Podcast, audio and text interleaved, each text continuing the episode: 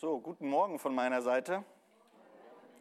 Schön, dass, dass wir hier zusammen wieder Gottesdienst feiern dürfen. Und ich freue mich auch auf, die, äh, auf diesen Gottesdienst und auch auf die jetzige Stunde. Ich möchte mit euch eine Stelle äh, bearbeiten, die mich in der letzten Zeit sehr bewegt hat, die mich ähm, berührt hat, die auch ein Stück weit das widerspiegelt, was Gott zu mir die letzten Wochen auch gesprochen hat. Ich hatte die, die Möglichkeit, im August meine Geschwistern in Brasilien zu besuchen und wir hatten zwar nur ein Wochenende, Samstag, Sonntag Zeit, miteinander Zeit zu verbringen und dort sind sehr gute Gespräche gelaufen und aus diesen Gesprächen heraus kam, sagen wir, so eine Welle an Impulsen, danach WhatsApps, die dann hin und her äh, äh, gerollt sind. Und das, was ich euch jetzt heute mitgeben möchte, ist ein Stück weit dessen, was daraus gekommen ist. Also wir lesen eine Stelle aus dem Lukas-Evangelium 10. Ich sage immer im Hauskreis, wer, wer, die Stelle suchen möchte, ist immer zwischen 1. Mose und Offenbarung zu finden. Lukas 10, ganz einfach. Da sind es fünf Verse ähm, und da steht folgendes. Vers 38. Es geschah aber, als sie ihres Weges zogen, dass er in ein Dorf kam und eine Frau mit Namen Martha nahm ihn auf. Und diese hatte eine Schwester genannt Maria, die sich auch zu den Füßen Jesus niedersetzte und seinem Wort zuhörte. Martha aber war sehr beschäftigt mit vielen Dienen. Sie trat aber hinzu und sprach, Herr, kümmert es dich nicht, dass meine Schwester mich allein gelassen hat, zu dienen? Sage ihr doch, dass sie mir helfe. Jesus aber antwortete und sprach zu ihr, Martha, Martha, du bist besorgt und beunruhigt um viele Dinge. Eins aber ist nötig. Maria aber hat das gute Teil erwählt. Das wird nicht von ihr genommen werden. Wer von euch hat Geschwister? So. Jeder, der Geschwister hat, weiß, dass die Beziehung zwischen Geschwistern besonders ist um uns dann ein bisschen auch einzustimmen, wie vielseitig diese Beziehung ist, habe ich ein paar Sprüche gefunden, die viel Wahrheit haben. Und ich lese ein paar vor. Da sagt einer, wer braucht schon Superhelden, wenn man Geschwister hat? Schon gesundes Selbstbewusstsein. Ne? Geschwister sind unterschiedliche Blumen aus demselben Garten. Geschwister, Doppelpunkt, sind die einzigen Menschen, über die man sich pausenlos aufregt, aber die man trotzdem unendlich lieb hat. Ältere Geschwister, die einzigen Menschen, die dich ärgern, einfach weil es ihnen Spaß macht und dich trotzdem vor jedem beschützen, der das Gleiche tun will.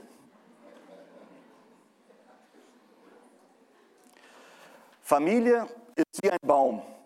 Die Zweige mögen in unterschiedliche Richtungen wachsen, doch die Wurzeln halten alles zusammen. Egal wie unterschiedlich Geschwister sein können, wenn es darauf ankommt, halten sie zusammen wie Pech und Schwefel. Meine Schwester hat die beste Schwester der Welt. Ich bin das jüngste Kind. Für mich gelten die Regeln alle nicht. Ne? Es ist manchmal hart, die coolste Schwester zu sein. Aber irgendjemand muss ja den Job machen. Ne? Jetzt als letztes, Geschwisterbeziehungen sind immer etwas seltsam. Ich würde, meine, ich würde mir eine Kugel für meinen Bruder einfangen, aber mein Ladekabel bekommt der Idiot nicht. Ja? Geschwister haben tatsächlich ein besonderes Verhältnis. Ne? Also ich habe drei Schwestern und ähm, wir sprechen manchmal intensiv und manchmal ist lange nichts. Aber wenn wir uns dann wieder treffen, das ist wie früher. Ja, da ist die, die, die, die Innigkeit ist da, die äh, Hemmschwelle ist weg und man, man lacht und weint und man spricht auch Tacheles. Man, man redet genau Sache, ohne dass man irgendwie eine Hemmschwelle haben muss. Das gehört auch zur Familie, das gehört zu Geschwistern. Martha und Maria waren sehr innige Schwestern und wir hören, dass sie auch eine besondere Beziehung zu Jesus aufbauten. Und es gibt mindestens drei Geschichten, wo Martha und Maria auch sehr intensiv mit Jesus agierten. Ja, also die andere bekannte Geschichte ist, wo Lazarus starb. Die Schwestern rufen nach Jesus, Jesus kommt und dann entsteht eine ganz interessante Diskussion zwischen Martha und Jesus und dann später Maria und Jesus. Und später, kurz vor der Kreuzigung von, von Jesus, wo Jesus nochmal gesalbt wurde und seine Füße mit Öl, mit einem teuren Öl gewaschen wird, das ist Maria, die die Füße von Jesus dort salbt und Martha dient.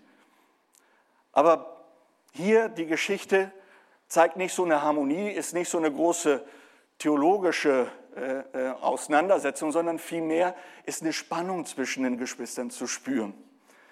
Und diese Spannung löst Jesus auf und lehrt was ganz Wesentliches, was ganz Elementares. Und ich würde gerne diese fünf Versen mit euch nochmal so sezieren, dass wir erstmal auf Martha gucken und äh, reflektieren, wie sie auf Jesus reagiert und später auf Maria und was das für uns bedeutet. Fangen wir mal mit Martha an, die Älteste. Die Ältesten haben immer die A-Karte. Ne? Es geschah aber, als sie, Vers 38, ihres Weges zogen, dass er in ein Dorf kam und eine Frau mit Namen Martha nahm ihn auf. Wisst ihr, als ich äh, mich vorbereitete, dachte ich, es ist Lukas 10.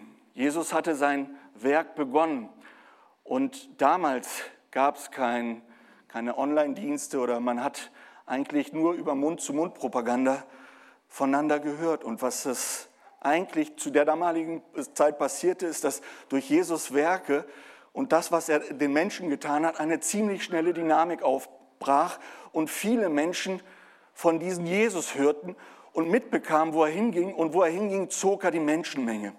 Also er war kein Unbekannter, er war jemand, der Menschen angezogen hat, der die Menschen neugierig gemacht haben und genau das passierte. Er kam zu diesem Dorf und in diesem Dorf hat Martha die Gelegenheit genutzt und hat Jesus eingeladen, zu sich nach Hause zu kommen. In dieser privaten, familiären Atmosphäre. Und Jesus nahm die Einladung auf. Sie öffnete ihr Leben. Sie ließ es zu, dass Jesus in ihrem Haus reinkam. Und sie hatte einen Ehrengast, den sie zu Besten dienen wollte.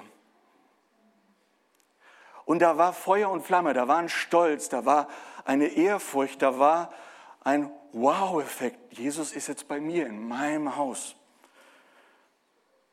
Für mich bedeutete das der Zeitpunkt, wo ich Jesus kennenlernen durfte. Es war auch so, dass ich, bevor ich tatsächlich mein Leben Jesus anvertraute, ich auch schon von, vom Hörensagen was mitbekam. Aber ich fand es fremd fand es komisch, aber irgendwie doch ungewöhnlich.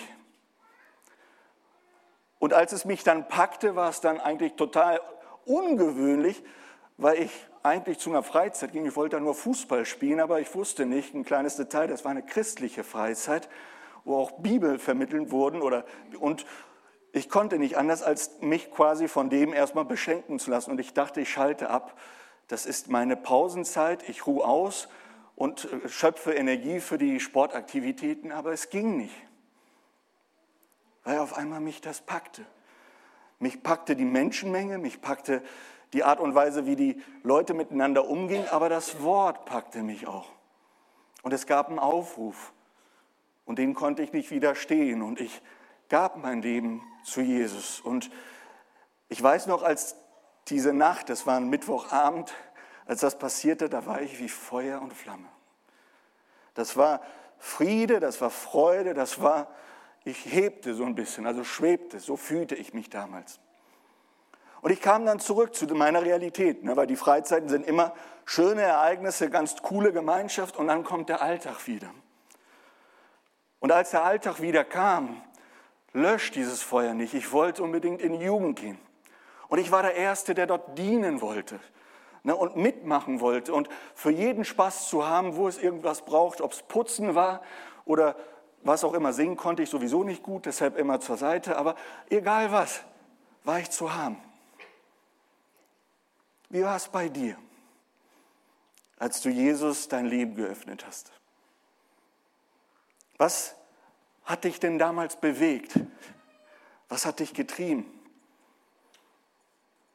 Was fühltest du da? Nun kommen wir zum Martha-Phänomen, ich nenne es Marthas Syndrom. Vers 40, da hieß es, aber Martha war sehr beschäftigt mit dem vielen Dienen. Das Wort dienen heißt Diakonia. Hier geht es um dienende Arbeit, Unterstützung, irgendwelche Tätigkeiten, die anderen Menschen was Gutes tun. Martha hat sich eigentlich mit guten Dingen beschäftigt. Sie wollte unbedingt alles korrekt und bestens für ihren Ehrengast, für den Meister machen. Und sie hat vieles in Anspruch genommen und sich total überwältigt, damit Jesus alles perfekt wird. Sie wollte eigentlich nur Gott dienen. Aber Magda merkte es nicht, dass ihr Dienst wichtiger wurde als ihr Gast. Sie merkte nicht, dass auf einmal Gottes Werk wichtiger war als Gott selbst. Und ihr Einsatz war so wichtig ihr geworden, dass sie es vergaß, auf Gott zu hören und mit ihm Zeit zu verbringen. Kennt ihr das? Und es geht weiter. Vers 40. Martha aber war sehr beschäftigt mit dem vielen Dienen. Sie trat aber hinzu und sprach dann zu Jesus, Herr, kümmert es dich nicht, dass meine Schwester mich allein gelassen hat zu dienen? Sage ihr doch, dass sie mir helfen soll.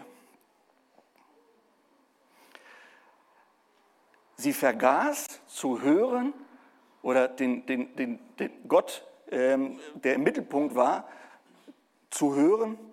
Und es passierte Folgendes. Ihr Einsatz war ihr so wichtig, dass sie sich auf einmal störte, dass andere nicht mitmachten, dass andere nicht mitdienten und dass sich andere sogar Zeit nahmen, Jesus zu hören.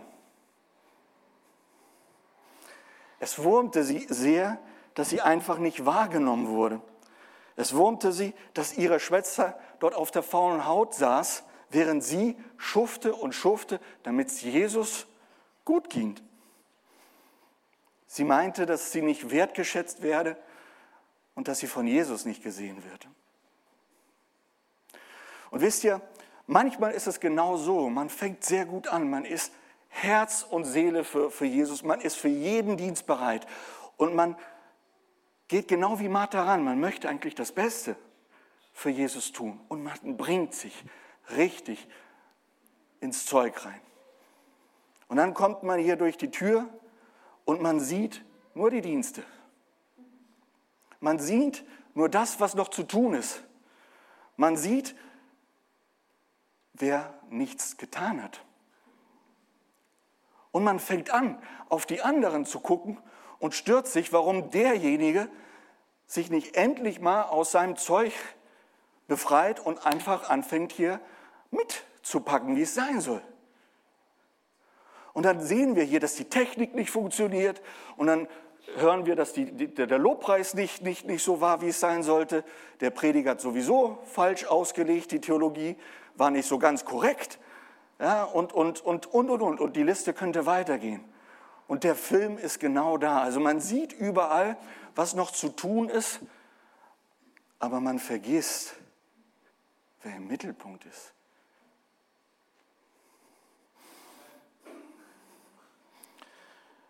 Vers 41. Jesus antwortete und sagt und sprach zu ihr, Martha, Martha, Du bist besorgt und beunruhigt um viele Dinge.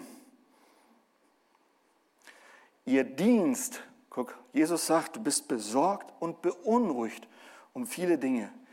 Ihr Dienst wurde ihr, wurde ihr zur Last. Ihr Dienst wurde ihr zur Sorge.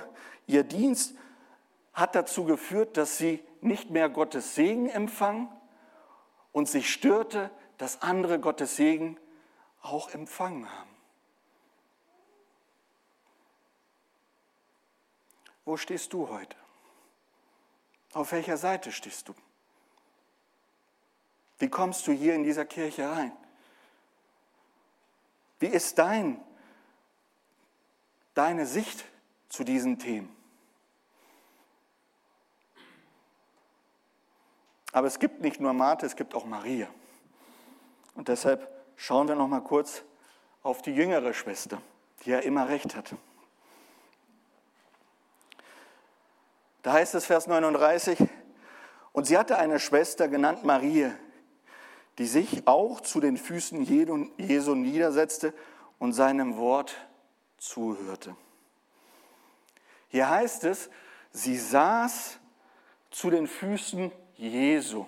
Das ist das Erste, was wir über Maria hören. Interessant an den verschiedenen ähm, Bibelstellen, wenn diese Begegnung Maria und Jesus sich mal anschauen möchte, das war keine Momentaufnahme dieser Frau, sondern diese Haltung hat sie gänzlich gehabt. Wer die Geschichte von der Auferstehung Lazarus, Lazarus lesen möchte, gerne Johannes 11, da sieht man, wie sie auch mit Jesus interagiert und die, das Fußwaschen von Jesus nicht Fußwaschen, sondern das Fußsalben von Jesus mit diesem teuren Öl, das war auch Maria, die das tat. Und nebenbei, das ist Johannes 12, kann jeder lesen, äh, diente auch Martha dabei. Diese Haltung, die diese Frau hat, war eine Haltung der Hingabe, der Bewunderung. Sie hatte Leidenschaft für Jesus. Und sie hatte eine ganz klare Zuneigung zu Jesus. Sie wusste, wer jetzt gerade bei ihr in ihrem Haus ist und wie besonders und wie heilig dieser Moment ist. Und dass das die Priorität dann war, nicht irgendwas anzufassen, sondern genau diese Beziehung zu Gott, zu Jesus aufrecht zu erhalten, aufzubauen, zu intensivieren. Und genau diese demütige hingegebene Haltung prägte Maria. Sie wollte genau diese Beziehung zu Jesus haben. Die war sehr innig. Deshalb sagt auch, und was zeichnete ein Stück weit Maria aus? Das war diese Liebe zu Gott. Interessant ist, was Matthäus beschreibt, als Jesus, Matthäus 22, als Jesus von einem Schriftgelehrten gefragt wird, welcher denn eigentlich der wichtigste Gebot sei. Und dann antwortete in Matthäus 22, Verse 36 Jesus wie folgt. Also, Meister, welches ist das höchste Gebot im Gesetz? Jesus aber sprach zu ihm, du sollst den Herrn, dein Gott, lieben von ganzem Herzen, von ganzer Seele und von ganzem Gemüt. Dies ist das höchste und erste Gebot. Das andere aber ist dem gleich. Du sollst deinem Nächsten lieben wie dich selbst. In diesen beiden Geboten hängt das ganze Gesetz und die Propheten. Interessant ist, dass es nicht damit anfängt, was man alles tun soll, welche Gebote man umsetzen soll, sondern er sagt, nein, es fängt mit der Beziehung zu Gott an. Du sollst Gott, dein Herr, von ganzem Herzen lieben, von, von ganzer Seele, vom ganzen Gemüt. Das bedeutet, da ist eine Beziehung, die entsprechend aufgebaut wird. Und das ist die erste Priorität, die wir nicht verlieren dürfen. Das ist die erste Priorität, die wir nicht verlieren dürfen. Martha saß nicht nur da, sondern eins zeichnete sie aus. Das heißt, sie setzte sich da nieder und sie hörte Jesus Worte zu. Dieses Zuhören ist nicht einfach, ich sitze da und lass mich beschallen mit irgendeiner Predigt und mit einem Lobpreis und mache was ganz anderes. Nein, sie war voll gewidmet. Sie saugte das auf. Die Beziehung war ja so wichtig zu Jesus, dass das, was er ihr vermittelte, lebenswichtig war und sie da nichts verpassen wollte. Und hörte aufmerksam zu. Psalm 1, Vers 2 beschreibt wie folgt folgenden Sachverhalt. Wie glücklich ist ein Mensch, der Freude findet an den Weisungen des Herrn, der Tag und Nacht in seinem Gesetz liest und darüber nachdenkt. Das tat hier Maria. Sie hörte aufmerksam zu. Die Wörter Jesus berührten sie und das war nicht danach irgendwie, naja, jetzt mache ich mal weiter. Nein, das nahmen sie mit. Und das sieht man auch gerade in, in Johannes 11, wenn, wenn dann sowohl Martha wie auch Maria dann mit Jesus sprechen, dass sie sehr wohl vieles aufgenommen haben, was Jesus ihnen wahrscheinlich an dem Abend mitgeteilt hatte. Und sie wussten vieles und haben das zu Herzen genommen. Und da heißt es, wenn jemand sich da wirklich so intensiv damit auseinandersetzt, er gleicht einem Baum, der am Wasser steht. Jahr für Jahr trägt er Frucht, sein Laub, sein Laub bleibt grün und frisch. Was immer ein solcher Mensch unternimmt, es gelingt ihm gut. Bitte nicht missverstehen, dass hier ähm, ein Rezept für Erfolg. Und Erfolg ist jetzt hier nicht gemeint mit irgendwelchen materiellen Dingen, sondern hier ist vielmehr mit gemeint, wie ich als Mensch innerlich wachse. Und ich finde es großartig, dass Menschen, die wirklich die Welt bewegt haben, und ich liebe Biografien, das sind immer Menschen, die durch extrem viele Krisen durchgegangen sind und in den Krisen vieles gelernt haben und dort starke Charaktere geworden sind und diese Charaktere haben dann die Welt geprägt und getragen. Und um da wirklich stark zu bleiben und zu werden, gehört es dazu, dass wir die Priorität dieser Beziehung zu Jesus nicht vernachlässigen. Vers 42, um das noch zu untermauern. Die Antwort, die Jesus zu Martha gibt, eins aber ist nötig, Maria hat das gute Teil erwählt, das nicht von ihr genommen werden wird. Maria hat sich dafür entschieden, die Priorität richtig zu setzen. Die hat sich entschieden, das, was ihr was brauchbar ist, was tüchtig ist, darauf hat sie sich entschieden und hat gesagt, das will ich für mich höher priorisieren. Sie liebte Jesus und hörte auf seine Wörter und die Beziehung stand an erster Stelle. Jesus sagt dann auch noch ganz explizit zu, zu Martha, dass das, wofür sich Maria entschieden hat, ihr nicht weggenommen wird. Ich liebe Jesaja 55 und dieser Vers von Jesaja 55, 8 bis 11, der prägt mich, weil er auch so vielseitig ist.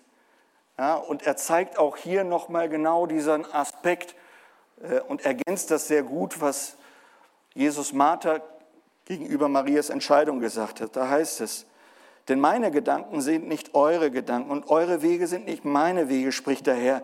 Denn so viel der Himmel höher ist als die Erde, so sind meine Wege höher als eure Wege und meine Gedanken als eure Gedanken. Denn wie der Regen fällt und vom Himmel der Schnee und nicht dahin zurückkehrt, sondern der Erde drängt, sie befruchtet und sie sprießen lässt, dass sie den Seemann Samen gibt und Brot dem Essenden. So wird mein Wort sein, das aus meinem Mund hervorgeht. Es wird nicht leer zurückkehren, sondern es bewirkt, was mir gefällt und führt aus, wozu ich es gesandt habe. Das wird dir nicht weggenommen, Maria. Diese Beziehung, die du jetzt gerade aufbaust, die hat Ewigkeitscharakter. Die ist nachhaltig. Ich finde dieses Bild so schön, weil Wasser hat ja alle drei physikalischen Zustände. Ne? Dampf ist flüssig und ist hart als Eis. Und in den verschiedenen Zuständen nutzt Gott, um einen Zyklus zu befruchten, zu stärken.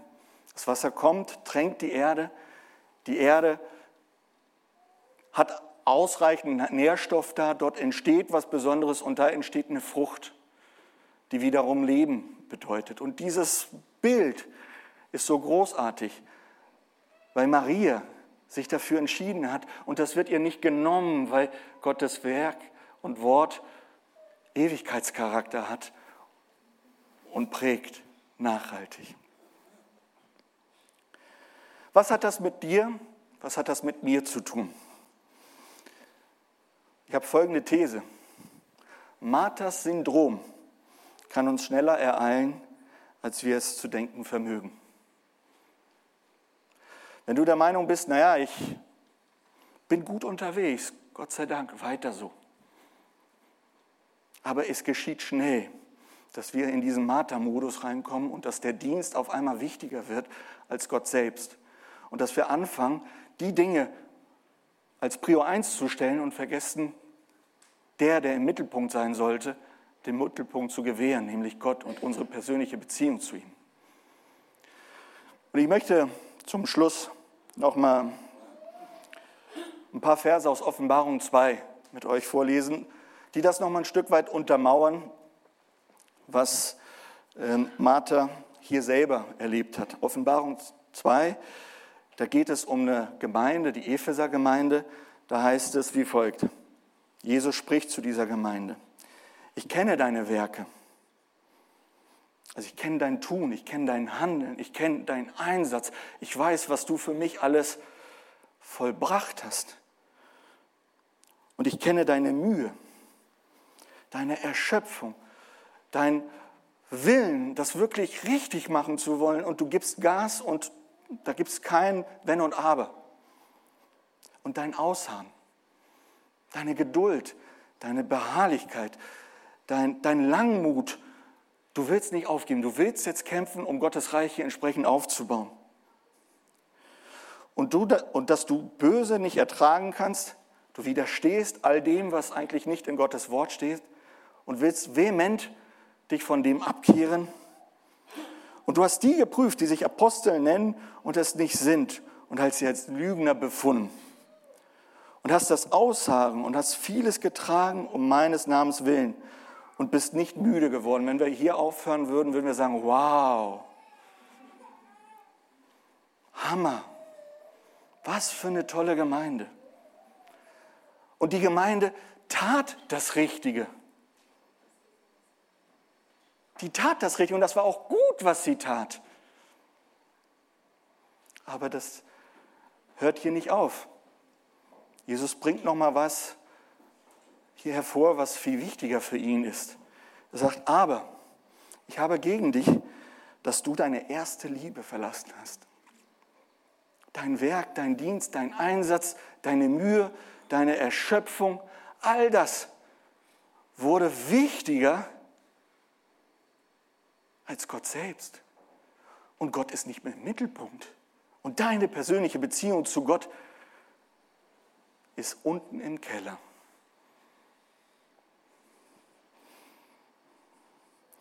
Wisst ihr, ich bin sehr dankbar für diese zwei Tage in Brasilien,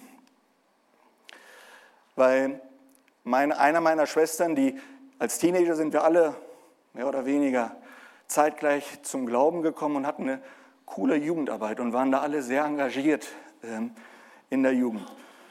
Und dann ist jeder seinen eigenen Weg gegangen und einer dieser Schwestern äh, hat ihren eigenen Weg gefunden und ist erstmal eine Zeit weg gewesen. Und seit gute anderthalb, zwei Jahren hat sie wieder zu Jesus gefunden und sie ist Feuer und Flamme für Jesus. So wie diese Erstgeburt, die ich berichtete, wo, wo ich damals als Teenager Feuer und Flamme war, so ist sie gerade, so richtig brennt. Ne? Und das dieses Überflow gerade da. Ne? Und wir hatten eine sehr interessante Auseinandersetzung, da ging es um irgendwas Theologisches und ich fing an, irgendwas zu erzählen. Und ich glaube, das war auch richtig, was ich gesagt habe. Aber das hat sie so bewegt, dass am nächsten Tag fingen dann die WhatsApps an. Und sie sagte, wo ist denn eigentlich der Junge geblieben, der für Jesus brannte, der diesen funkelnden Auge hatte für die Themen für Jesus? Wo ist der geblieben? Das ist zwar richtig, was du sagst, aber wo ist deine erste Liebe? Und sie hat recht. Sie hatte recht. Inhaltlich war es zwar vielleicht äh, nicht so, aber der Dienst war viel wichtiger. Viele andere Themen waren wichtiger. Die Theologie war sogar wichtiger. Aber darum ging es nicht. Es geht um diese erste Liebe, dass sie aufrecht bleibt, dass diese Beziehung in der Priorität so aufgebaut ist, dass durch die Liebe heraus, durch diese Leidenschaft, durch dieses Auftanken, ich ein herzliches Dienen einsetze und einbringe und nicht ein murriges Dienen. Und die Reihenfolge ist kriegsentscheidend. Und deshalb ist es so wichtig, ne, was ich eingangs gesagt hatte, diese Geschwisterliebe. Ne, wir haben lange nicht miteinander gesprochen, aber ziemlich schnell wieder Tacheles gesprochen. Und ich bin meiner Schwester so dankbar, dass sie den Finger an die Wunde gelegt hat und mich dort wach geküsst hat. Diesen schlafenden Junge, der in mir noch irgendwo lag, den hat sich wach geküsst. Und ich merkte, dass es für mich viel wichtiger war, in dem Moment wieder diesen Jungen Raum zu geben, dass diese Beziehung zu Jesus wieder im Vordergrund geschieht und dass die Liebe zu ihm unterstützt und, und befeuert wird und dass daraus sich natürlich ein Einsatz, ein Dienst auch einen ganz anderen Charakter hat, aber genau in der Reihenfolge. Ich weiß nicht, wo du stehst. Vielleicht bist du Maria. Amen. Gott sei Dank, Gott segne dich und sei, bleib so. Befeuer andere in der Richtung. Aber vielleicht ist dieser Marter-Syndrom auch bei dir ausgeprägt.